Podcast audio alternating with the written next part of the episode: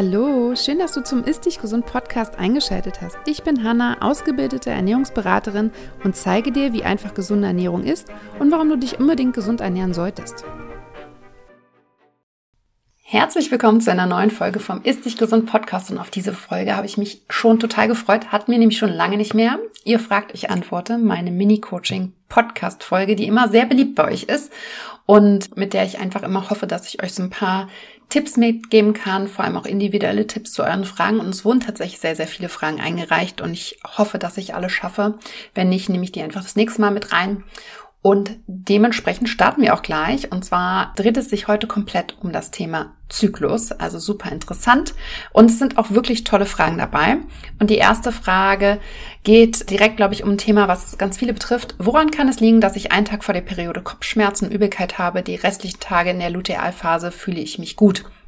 Die Lutealphase ist die vierte Phase vom Zyklus, die typische Phase, wo wir auch PMS bekommen, ganz häufig. Danach die Phase ist die Menstruationsphase, wo wir unsere Periode bekommen. Und in der Lutealphase, also in der vierten Zyklusphase, ist es so, dass die Hormone komplett ja, runtergehen. Also wirklich, Progesteron ist sehr hoch, Östrogen ist auch immer noch relativ hoch und die fallen komplett ab. Und in der Menstruationsphase haben wir quasi keine Hormone, also keine gibt's nicht, aber die Hormonlevel sind sehr, sehr gering. Da sind wir den Männern vom Hormonstatus her am ähnlichsten. Und dieses Abfallen, dieses krasse Abfallen der Hormone kann tatsächlich zu Kopfschmerzen führen und auch zu Übelkeit weil mit dem Abfallen der Hormone die Prostaglandine anfangen zu steigen. Prostaglandine sind Hormone, die dazu führen, dass die Gebärmutter sich zusammenzieht, damit die Gebärmutterschleimhaut die erste Schicht abgelöst werden kann und es zur Menstruation kommt. Und das kann auch zu Übelkeit tatsächlich führen. Und hinzu kommt natürlich auch, dass wir natürlich durch die Periode auch einfach Nährstoffe verlieren, also Eisen und Zink ganz oft und das natürlich auch zu Kopfschmerzen führen kann. Das heißt, hier würde ich einfach schauen, dass du schon in der Lutealphase schaust, dass du dich gut mit Eisen und Zink versorgst, dass du vor allem viele Entspannungsübungen machst, viel trinkst, die Nährstoffe gut auffüllst und schaust, dass du ja einfach Lebensmittel oder Mahlzeiten isst, die du gut verdaust. Und was auch sehr gut hilft, ist die Kombination von Magnesium und Omega-3, da komme ich auch später nochmal drauf zu sprechen. Das ist auch ein Teil einer Antwort von einer anderen Frage, aber das sind so die Themen, die ganz gut helfen. Ich würde sehr viel trinken und ich würde gucken, dass du vor allem in den Phasen davor, also sowohl in der ersten, zweiten und dritten Zyklusphase und auch in der vierten Zyklusphase, zyklisch lebst, den Zyklus unterstützt und den versuchst in Balance zu halten, sodass diese Hormonschwankungen, die ganz natürlich sind, dass die aber nicht so krasse Auswirkungen auf den Körper haben, weil das sind eigentlich immer Zeichen, dass irgendwas nicht, nicht so ganz stimmt. Genau.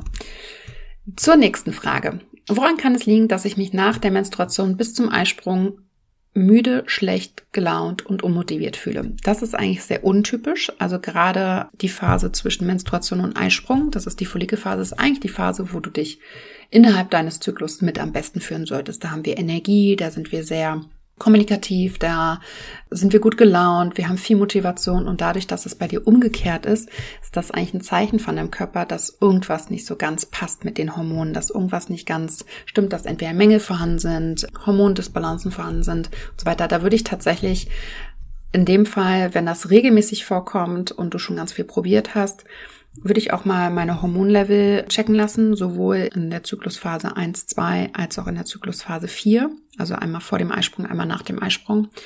In dem Fall hier FSH, LH und auch Östrogen und dann auch nochmal in der letzten Zyklushälfte Progesteron und Östrogen, um zu schauen, ob da alles in Ordnung ist und einigermaßen im Balance ist, tatsächlich. Aber das ist tatsächlich ein ganz, ganz klares Zeichen von deinem Körper, dass irgendwas nicht in Ordnung ist, weil in der Phase sollte es definitiv nicht so sein.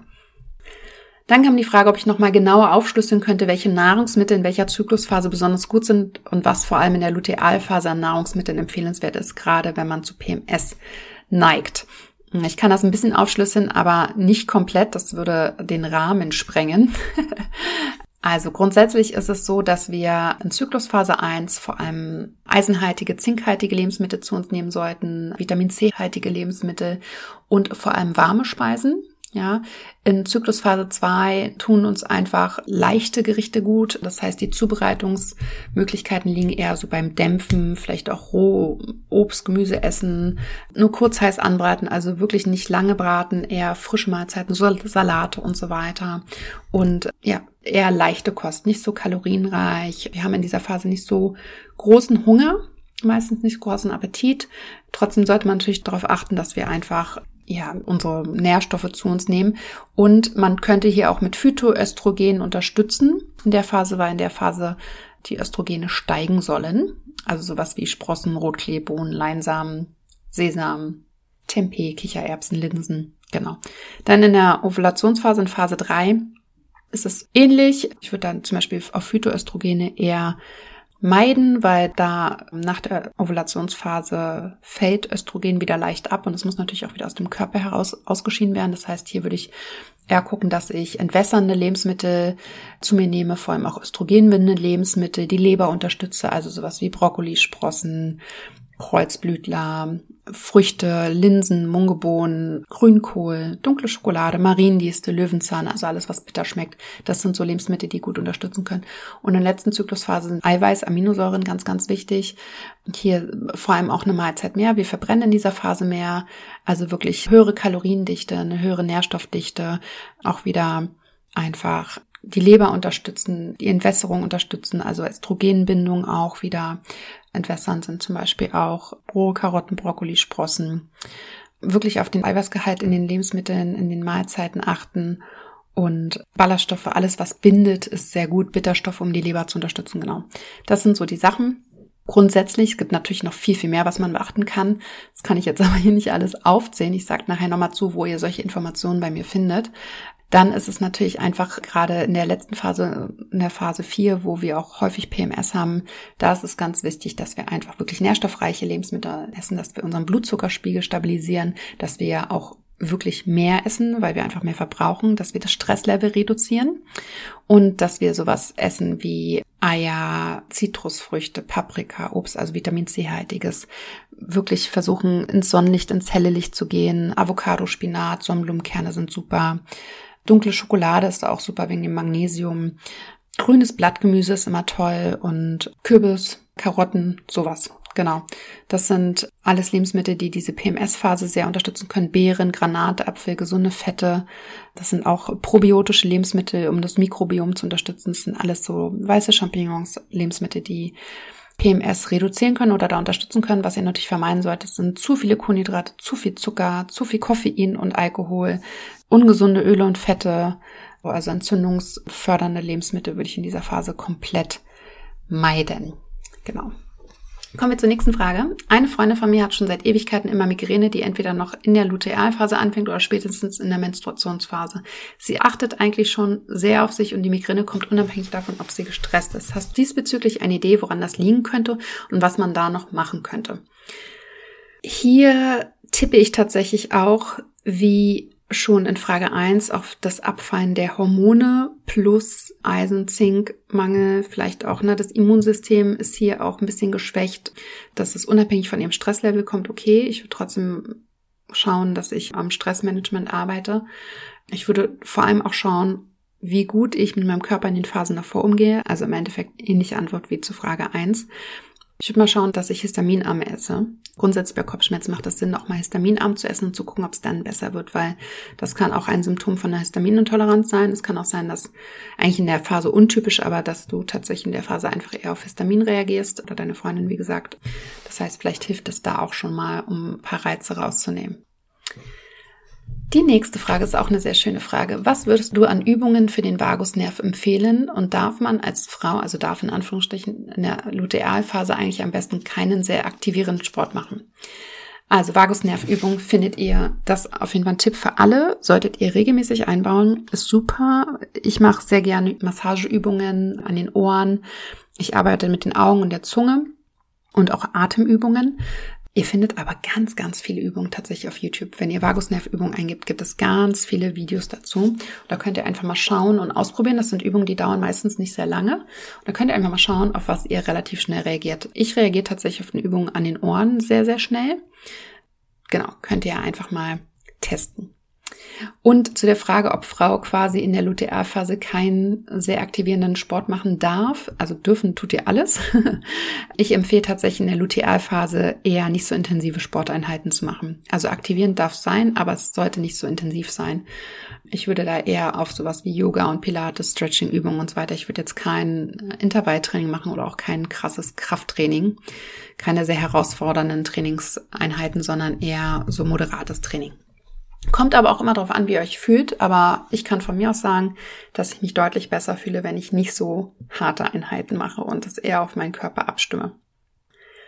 Jetzt kommt auch eine sehr, sehr schöne Frage, finde ich, ähm, worüber auch noch mehr, mehr aufgeklärt werden darf. Und zwar Stichwort Kupferdominanz. Gibt es sowas wirklich ausgelöst durch die Kupferkette als Verhütungsmethode? Wenn ja, welche Symptome gehören dazu? Und es ist als einzige Lösung, die Kette nicht mehr als Verhütung zu verwenden.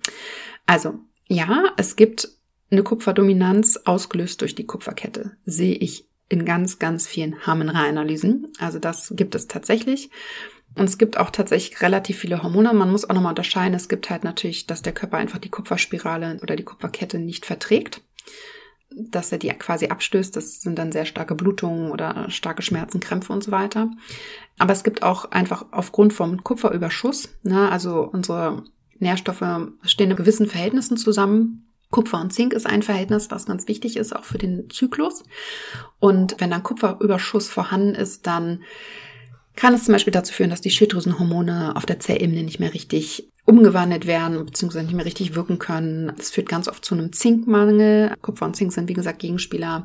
Es beeinträchtigt das Immunsystem, belastet die Nebennieren. Also es hat viel dann mit immer wiederkehrenden Infekten oder auch Antriebslosigkeit, Energielosigkeit zu tun. Kupferüberschuss verhindert zum Beispiel auch die Bildung von Cortisol und das kann dann eben auch zu Nebennierenschwäche führen.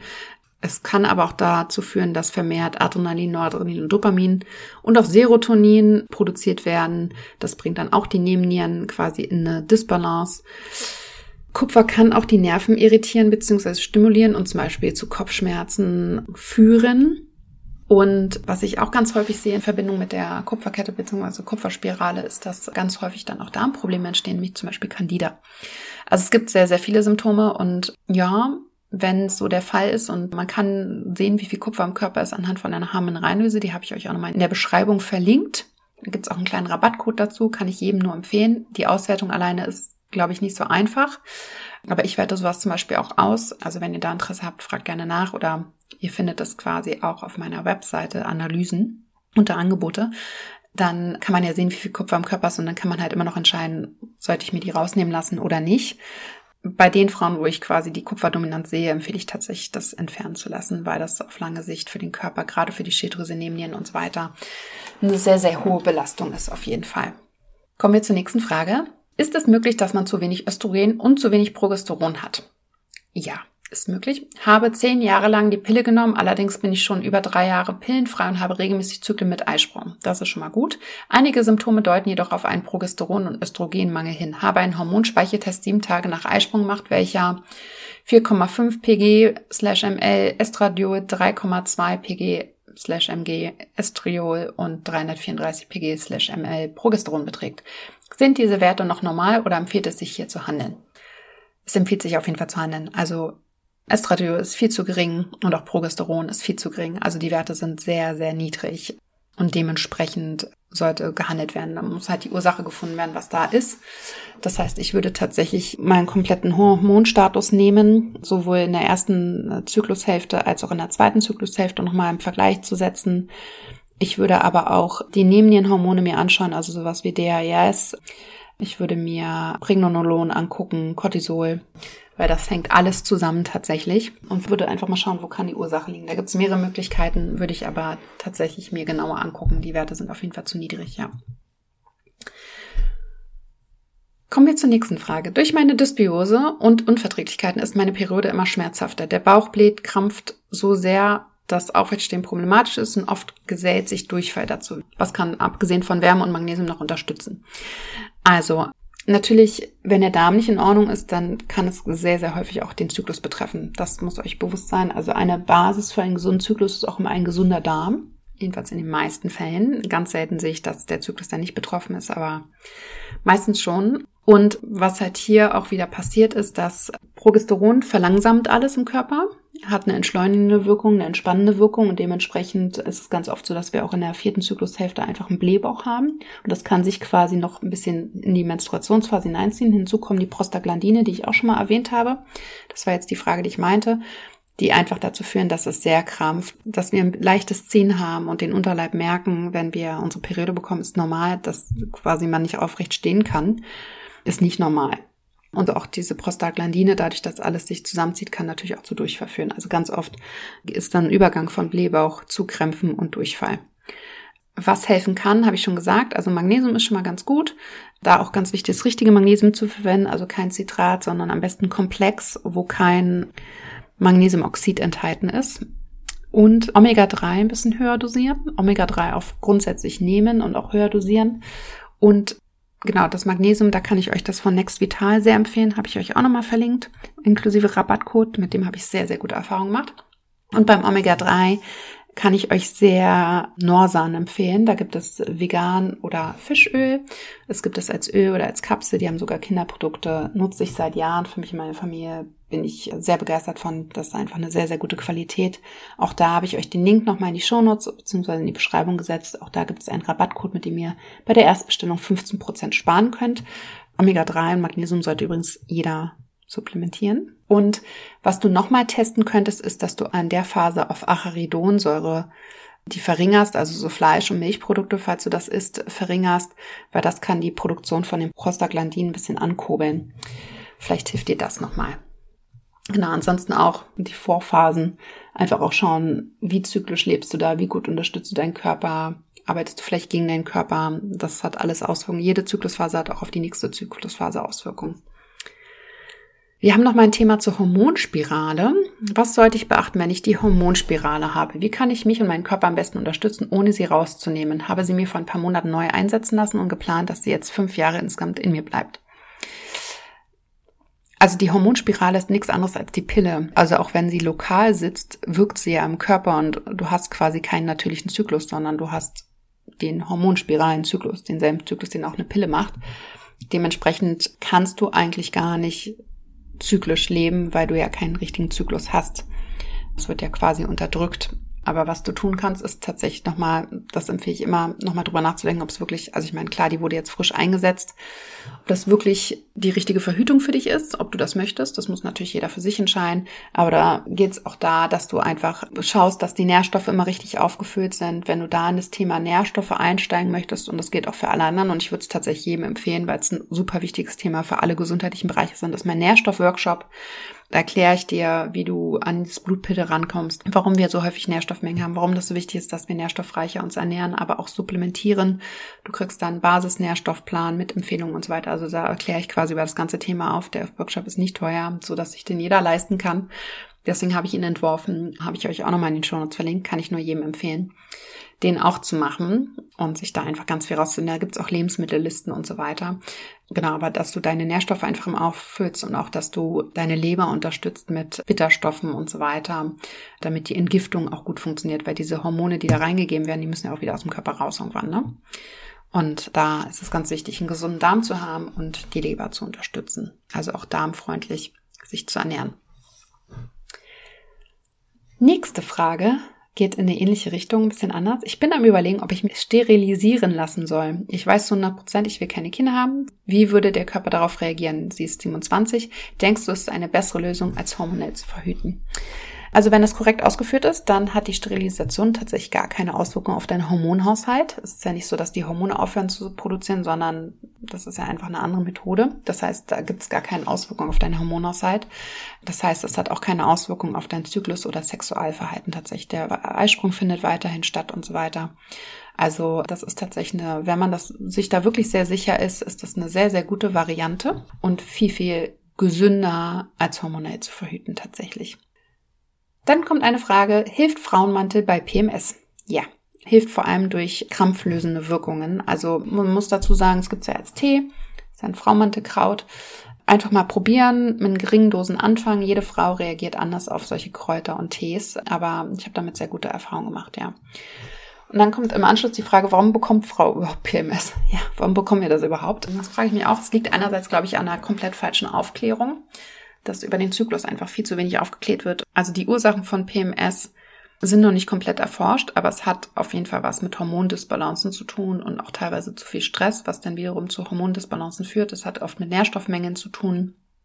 Und es liegt einfach daran, dass die meisten Frauen, würde ich sagen, nicht zyklisch leben, sondern oftmals gegen unseren Zyklus arbeiten, gegen unsere körperlichen und mentalen Bedürfnisse arbeiten, der Körper einfach gefordert ist, der viel kompensieren kann, uns aber natürlich Zeichen sendet, dass irgendwas nicht stimmt oder dass irgendwo ein Mangel ist und das macht dann Form von PMS-Symptomen. Also es ist ganz klar ein Zeichen von deinem Körper, dass etwas nicht in Ordnung ist und dass du hinschauen darfst. Und hier geht es vor allem eigentlich immer um Hormonschwankungen, die durch unterschiedlichste Ursachen ausgelöst sind. Also es kann Stress sein, es kann eine Dysbalance im Darm sein, es kann Nährstoffmangel sein, es kann Schlafmangel sein, also es kann ein Giftungsproblem sein. Es können ganz viele Themen sein tatsächlich. Aber falls ihr PMS habt, ab und zu oder auch regelmäßig dann dürft ihr da hingucken und schauen, was das sein kann und wie ihr das wieder in Balance bekommt. Ich sage am Ende nochmal was dazu. Oder ich kann es auch jetzt direkt sagen, weil ich kann euch da nur mein Cycle Sync Your Life, mein Zyklusprogramm empfehlen, weil alle Fragen, die jetzt gerade kamen, sind Thema an diesem Kurs und im Endeffekt geht es darum und wir starten da Anfang Februar wieder. Das heißt, ihr könnt euch da gerne aktuell auf die Warteliste setzen, unverbindlich. Und sobald es losgeht, es gibt auch einen Wartelistenbonus für alle, die, die darauf stehen, kriegst du dein Angebot zugesendet und kannst entscheiden, ob du dabei bist oder nicht. Ich begleite diese Runde jetzt wieder live. Das heißt, ich beantworte auch wirklich Fragen im Gespräch mit dir. Und da lernst du alles über deinen Zyklus. Du lernst, wie du zyklisch leben kannst. Das heißt, wie du deinen Alltag zyklusgerecht gestalten kannst, damit du deinen Körper unterstützen kannst. Das ist ein ganz, ganz tolles Programm. Ich liebe das. Ich freue mich auch schon sehr drauf. Und dort gibt es zum Beispiel auch ein PMS-Toolkit. Es gibt Bonusmaterialien zu dem Thema, falls du unter PMS leidest. Und da gehen wir wirklich rein und gucken, okay, was kannst du tun, um deinen Körper einfach besser zu unterstützen. Du kannst auch gerne vorher meinen kostenlosen Hormon-Balance-Test dir herunterladen und schauen, so in welche Richtung der Dysbalance der Hormone würde es dann bei dir wahrscheinlich gehen. Den Link habe ich dir auch in die Shownotes gesetzt. Da trägst du deinen Namen und deine E-Mail-Adresse ein und dann kriegst du den Test zu, zugeschickt und kannst dich dann so einordnen, je nachdem, wo du deine Kreuzchen gesetzt hast. Ist vielleicht auch ein erster Step. Ja, um da einfach eine Richtung zu bekommen, welches bei dir geht. Das ersetzt natürlich kein Bluttest, aber es geht erstmal um so eine Richtung. Genau. Steht beides in den Shownotes beziehungsweise in der Beschreibung. So, was beeinflusst deinen Blutzuckerspiegel und wie kann ich den stabilisieren? Dazu habe ich eine extra Podcast-Folge aufgenommen. Bevor ich jetzt darauf eingehe, würde ich die gerne in den Beschreibungen verlinken. Dort kannst du komplett zuhören. Aber es gibt zum Beispiel auch in meinem Cycle Sync Your Life, also in meinem Zyklusprogramm, auch ein extra Modul zum Thema Blutzuckerspiegel stabilisieren. Auch das hängt sehr eng mit dem Zyklus und Zyklusproblem zusammen. Deswegen kann ich das Programm tatsächlich eigentlich nur jeder Frau, die nicht hormonell verhütet oder sogar wenn du hormonell verhütest, empfehlen, weil es gibt auch ein Bonusmodul zum Thema Pille absetzen. Und dasselbe würde auch für Hormonspirale gelten tatsächlich. Und jetzt finde ich, ist eine sehr schöne Frage da, weil ich glaube, als Mutter von einer Tochter kommt man immer an diesen Punkt, wie kann man am besten das eigene Kind von Anfang an unterstützen, auch in Bezug darauf, dass schnell die Pille verschrieben wird, was man im Umfeld immer wieder hört und Mütter es dann einfach nicht besser wissen in Bezug auf Verhütung und so weiter. Danke für deine Mühe, kam da noch sehr, sehr gerne. Finde ich ein sehr, sehr schwieriges Thema. Also was ich mache ist, ich meine, meine Kinder sind sechs und zehn, mein Sohn ist zehn ich kläre schon sehr früh auf. Ich gehe sehr offen mit dem Thema Zyklus, Periode, Menstruation um. Ich erkläre meiner Tochter jetzt schon, ne, da kommen so Fragen, Mama, warum hast du Brüste und ich nicht und so weiter. Also, ne, das sind so ein paar Themen. Und ich kläre tatsächlich einfach kindgerecht auf und werde auch meine Tochter sehr, sehr früh aufklären. Und ich glaube, die Entscheidung, ob Pille oder nicht, ist eine Entscheidung, die abhängig von dem Kind ist. Ist das Kind sehr vergesslich, so ein Hansguck in die Luft, nicht strukturiert und so weiter, dann macht die Pille wahrscheinlich Sinn. Wenn das Kind aber sehr bewusst durchs Leben geht, sehr verantwortungsvoll ist und so weiter, dann braucht man das vielleicht nicht. Dann würde halt eine natürliche Verhütung mit Kondom auch helfen. Ich werde meiner Tochter auf jeden Fall das Zyklus-Tracken mit der Temperaturmethode zeigen und beibringen. Und ich glaube, es ist ganz wichtig, dass wir einfach ganz früh aufklären, die Mädels, was in ihrem Körper, also was da einfach vor sich geht, aber auch die Jungs. Also ich werde mit meinem Sohn definitiv das Gespräch führen, dass es auch seine Verantwortung ist und nicht nur die vom Mädchen und dass das ganz wichtig ist und ne, dass es bestimmte Phasen im Zyklus gibt des Mädchens, der, der Frau, wann sie schwanger werden kann und so weiter und so fort. Also ich glaube, Aufklärung ist da das Stichwort und ob man dann die Pille einsetzt oder nicht, hängt tatsächlich vom Kind ab. Ich glaube, das ist nicht so eine einfache Entscheidung und die Pille ist natürlich nicht toll, aber man möchte auch nicht, dass das Kind mit 14 schwanger wird oder 16 oder so, ne? Das ist auch so ein Thema. Also das darf dann jede Familie für sich entscheiden, aber hier würde ich tatsächlich nicht auf die Frauenärzte vertrauen, weil die meisten klären einfach nicht richtig auf, sondern selber aufklären. Ja, und ganz offen damit umgehen. Das ist was ganz Natürliches. Ja, ganz wichtig. Nächstes Thema. Wir haben noch fünf Fragen. Es ist relativ viel. Ich versuche alle abzudecken. Wie decke ich meinen Eiweißbedarf pflanzlich ohne Phytoöstrogene? Esse sehr gerne Sojaprodukte, weil ich andere Hülsenfrüchte nicht gut vertrage. Merke aber beim Eisprung, dass der Verzehr Wassereinlagerung begünstigst, ob ich Tipps habe. Ja, also ich würde tatsächlich in der Hinsicht dann tatsächlich auf die Phytoöstrogene verzichten und anderen Eiweißquellen nachhelfen. Ist natürlich, wenn man nur pflanzlich unterwegs ist, super schwierig. Hier kann ich tatsächlich die Aminosäuren, das Smart Protein von Everydays empfehlen. Das habe ich euch auch nochmal in die Beschreibung gesetzt. So mache ich das auch. Wenn ich nicht auf meinen Eiweißbedarf komme, dann helfe ich quasi nach. Und zwar mit Eiweißprodukten, also vor allem mit Aminosäuren, manchmal auch mit Eiweißpulver, so im Porridge geht das ganz gut, da gibt's ja auch vegane Varianten aus Reisprotein, Hanfprotein, Sojaprotein vermeiden dann natürlich auch. Genau. Ansonsten wird es natürlich relativ schwer. Du kannst noch mit Hanfsamen arbeiten, aber das wird wahrscheinlich nicht reichen. Dementsprechend würde ich da auf Supplements wahrscheinlich auf jeden Fall in der Phase zurückgreifen. Was du auch mal machen kannst, ist, dass du halt, ne, wenn du weißt, was sind Phytoöstrogene und was sind Eiweißquellen, welche pflanzlichen Eiweißquellen bleiben noch übrig, dass du die einfach vermehrt in der Phase einbaust. Und das spuckt dir tatsächlich Google aus. Und einfach mal schauen, was davon isst du gerne, was macht Sinn in deine Ernährung einzubauen. So mache ich das mit meinen Kunden auch tatsächlich. Dann kommt die Frage, wie werden die Hormone gemessen? Meine Frauenärzte möchte an bestimmten Tagen im Zyklus Blut abnehmen, aber meine Zyklen sind sehr lang, 40 bis 60 Tage und ich weiß nie, wo ich mich gerade befinde. Was macht da Sinn? Ja, in dem Fall würde ich auf jeden Fall so ein bis zwei Wochen nach der Periode tatsächlich das erste Blutbild machen lassen. Und dann, ich weiß jetzt nicht, ob du da einen Eisprung spürst. Es gibt natürlich auch so Ovulationstests, die man sich relativ günstig bestellen kann, wo man so, so Streifen, wo man drauf pinkeln muss. Guckst, dass da ein Eisprung stattgefunden hat. Ich weiß nicht, ob du Eisprünge hast. Und dann einfach so eine Woche nach dem Eisprung, zwei Wochen nach dem Eisprung nochmal messen. Also eigentlich würde man hier zweimal messen, um auch zu hoffen, dass man halt vor dem Eisprung die Werte hat und nach dem Eisprung. Ansonsten kannst du auch regelmäßig zur Frauenärztin gehen. Die kann ja quasi auch mit dem Ultraschall sehen, ob ein Eisprung stattgefunden hat oder gerade stattfinden wird. Das kann die auch sehen. Und dann, wenn das der Punkt ist, dass man halt ja, so eine Woche danach das Blutbild macht. Standardmäßig lässt man die Hormone Progesteron und Östrogen checken und zwar in der Lutealphase, also nach dem Eisprung, weil da Progesteron erst anfängt zu steigen und Östrogen ja auch mit dem Eisprung quasi steigt und ein bisschen vorher schon. Aber es geht vor allem um das Verhältnis von Progesteron und Östrogen. Bei dem 40 bis 60 Tage Zyklen würde ich tatsächlich auch FSH und LH mit tracken und das ist dann in der ersten Zyklushälfte, also vor dem Eisprung wichtig. Können Ekzeme und Schuppen auch durch die Ernährung gelindert werden, beziehungsweise kann hier die Ursache im Darm liegen? Man bekommt vom Arzt immer nur Cremes und Shampoos verschrieben. Ja, definitiv. Ekzeme und Schuppen können definitiv durch die Ernährung gelindert werden und die Ursache kann definitiv im Darm liegen. Also ja. Hier macht es Sinn, einfach mal eine Ausschlussdiät zu machen. Das mache ich standardmäßig auch in meinem Darmcode-Programm. Also ich habe ganz, ganz viele Kunden im Darmcode-Programm, die auch Hautprobleme haben. Entgiftung nicht richtig funktioniert, wenn ich vor allem auch Lebensmittel zu mir nehme, die ich nicht richtig verstoffwechseln kann, die ich nicht vertrage. Also du kannst hier auch mal gucken, dass du vielleicht Milchprodukte weglässt und Gluten weglässt, dich antientzündlich ernährst, Omega-3 hochfahren. Wie gesagt, da kann ich sehr Norsan empfehlen, eine sehr, sehr gute Qualität.